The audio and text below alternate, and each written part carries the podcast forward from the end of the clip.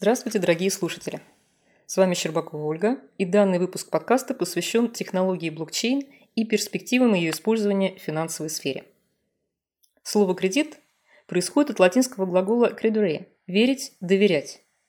Однако именно недостаток доверия при осуществлении финансовых транзакций между людьми является одной из ключевых предпосылок возникновения банковской отрасли. Оценка кредитного риска была бы значительно проще – и часто в ней не было бы необходимости, если бы существовала возможность быстро и надежно удостовериться в подлинности информации, предоставляемой заемщиком.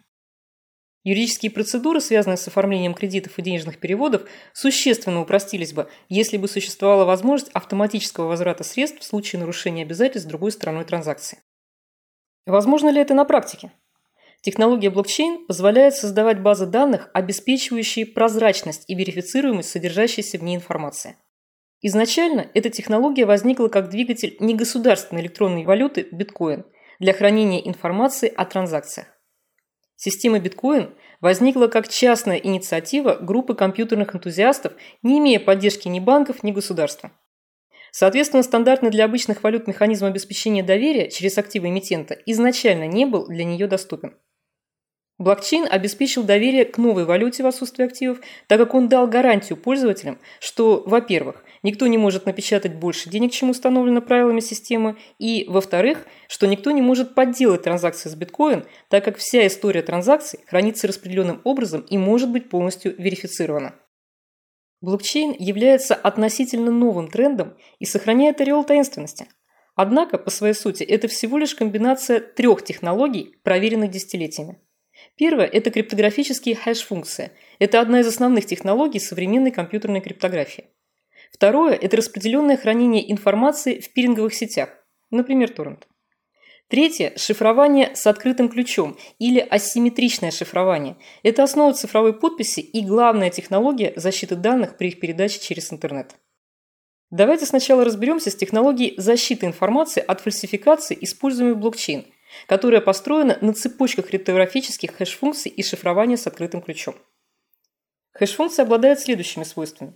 Она принимает на вход блок информации любого размера и выдает некоторое значение небольшой фиксированной длины, например, 16 или 32 байта. Выдаваемое значение будет строго постоянным для одинаковой входной информации. Если говорить упрощенно, то данное выходное значение будет уникальным идентификатором обрабатываемой информации. В асимметричном шифровании каждый участник обмена владеет парой ключей, которые используются как для шифрования, так и для электронной подписи. Это так называемый открытый и закрытый ключ. Открытый ключ распространяется свободно, а закрытый хранится в тайне владельцем ключевой пары. Именно закрытый ключ используется участником как для подписи сообщений, так и для их расшифровки. Остальные участники сети используют открытый ключ, чтобы проверить электронную подпись владельца закрытого ключа, либо чтобы отправить ему шифрованное сообщение, которое он может расшифровать своим закрытым ключом. Именно это свойство асимметричной криптографии, возможность создавать и проверять электронную подпись для любого участника обмена, является основой доверия в блокчейне. При этом хэш-функции используются для идентификации блоков данных, соответственно, и для связывания их в цепочку – а асимметричное шифрование для подписи данных, что обеспечивает их целостность, а также привязку транзакций и балансов счетов к их владельцам. Рассмотрим этот процесс на примере. Анна выписала вексель Ивану, первый блок, Иван передал вексель Андрею, второй блок, Андрей погасил вексель у Анны, третий блок. Каждое следующее значение хэш-функции рассчитывается в том числе на основе информации в предыдущем блоке. Затем все блоки подписываются цифровой подписью. Соответственно, если кто-то захочет поменять информацию в первом блоке, заявить, например, что она не выписывала вексель Ивана, то это нарушит корректность и первого, и всех последующих блоков. Поэтому такую махинацию можно будет легко выявить, если только у злоумышленника нет возможности подделать все последующие блоки одновременно. Далее в игру вступает второй компонент технологии – распределенное хранение данных. Так как каждый блок информации публикуется и хранится сразу у множества участников пиринговой сети, то технически исключается одновременное изменение множества блоков, если эти участники независимы. Однако, чтобы технология имела реальную ценность, необходимо ограничивать возможность создания новых блоков, отражающих передачу цифровых объектов. Как сделать так, чтобы блок 3 мог создавать только Андрей, которому цифровой вексель передал Иван? Для этого можно воспользоваться инструментом цифровой подписи, третьей составляющей блокчейна.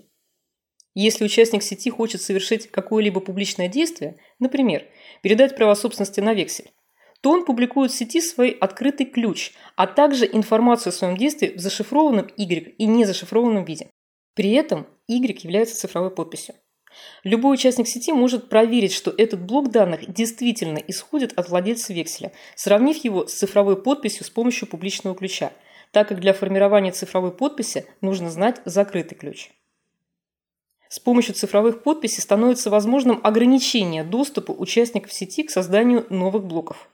Андрей передает цифровой вексель Ивану, разместив в соответствующем блоке свою цифровую подпись, зашифрованную с помощью публичного ключа.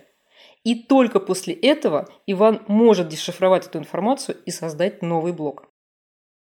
Как видим, концептуально технология блокчейн не является чем-то невероятно сложным.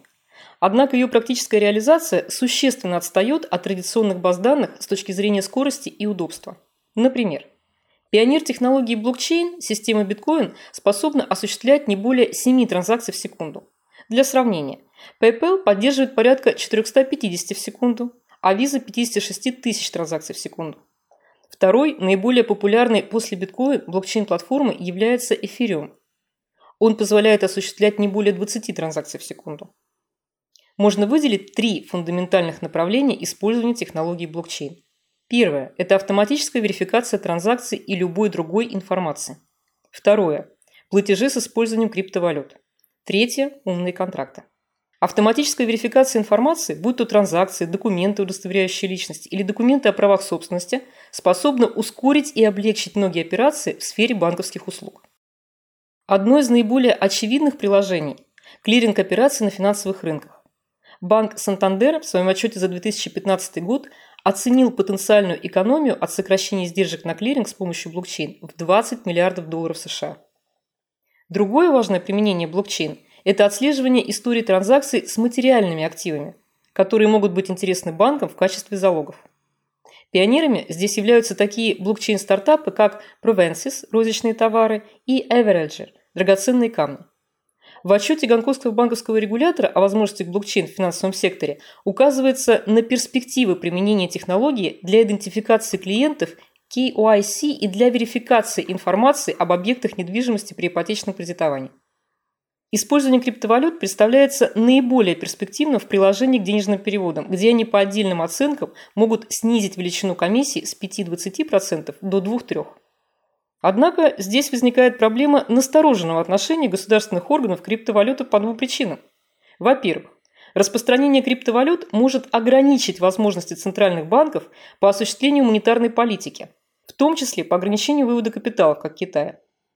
Во-вторых, платежи в криптовалютах являются зашифрованными и недоступными для государственного мониторинга, что делает их идеальным инструментом для финансирования преступной деятельности. Наконец, Концепция умных контрактов является потенциально наиболее революционной сферой использования технологии блокчейн. Она отвечает на риторический вопрос. Если мы можем доверить сети блокчейн сделки передачи прав собственности, то почему мы не можем доверить ей и более сложные договоры? В действительности, большая часть договоров являются достаточно простыми по своей структуре. Например, банковский договор о залоговом счете предполагает списание с него средств в случае нарушения определенных четко прописанных условий со стороны кредитора. Однако для его исполнения все равно требуется идти в суд, тратить деньги и время на судебный процесс, не говоря о том, что само заключение контракта требует дополнительных услуг юристов. Финансовые продукты, предполагающие заключение простых и однозначных контрактов, например, документарные кредиты в торговом финансировании, страхование платежей, счета эскроу и так далее могут получить существенные преимущества от перехода на блокчейн.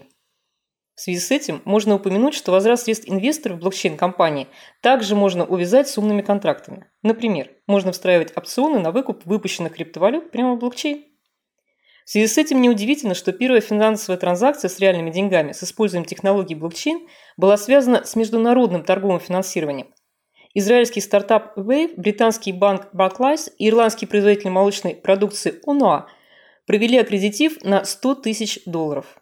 Если ранее процесс занял бы неделю или более из-за бюрократии и проверки всех документов, то благодаря криптографии и автоматизированной верификации он занял около 4 часов.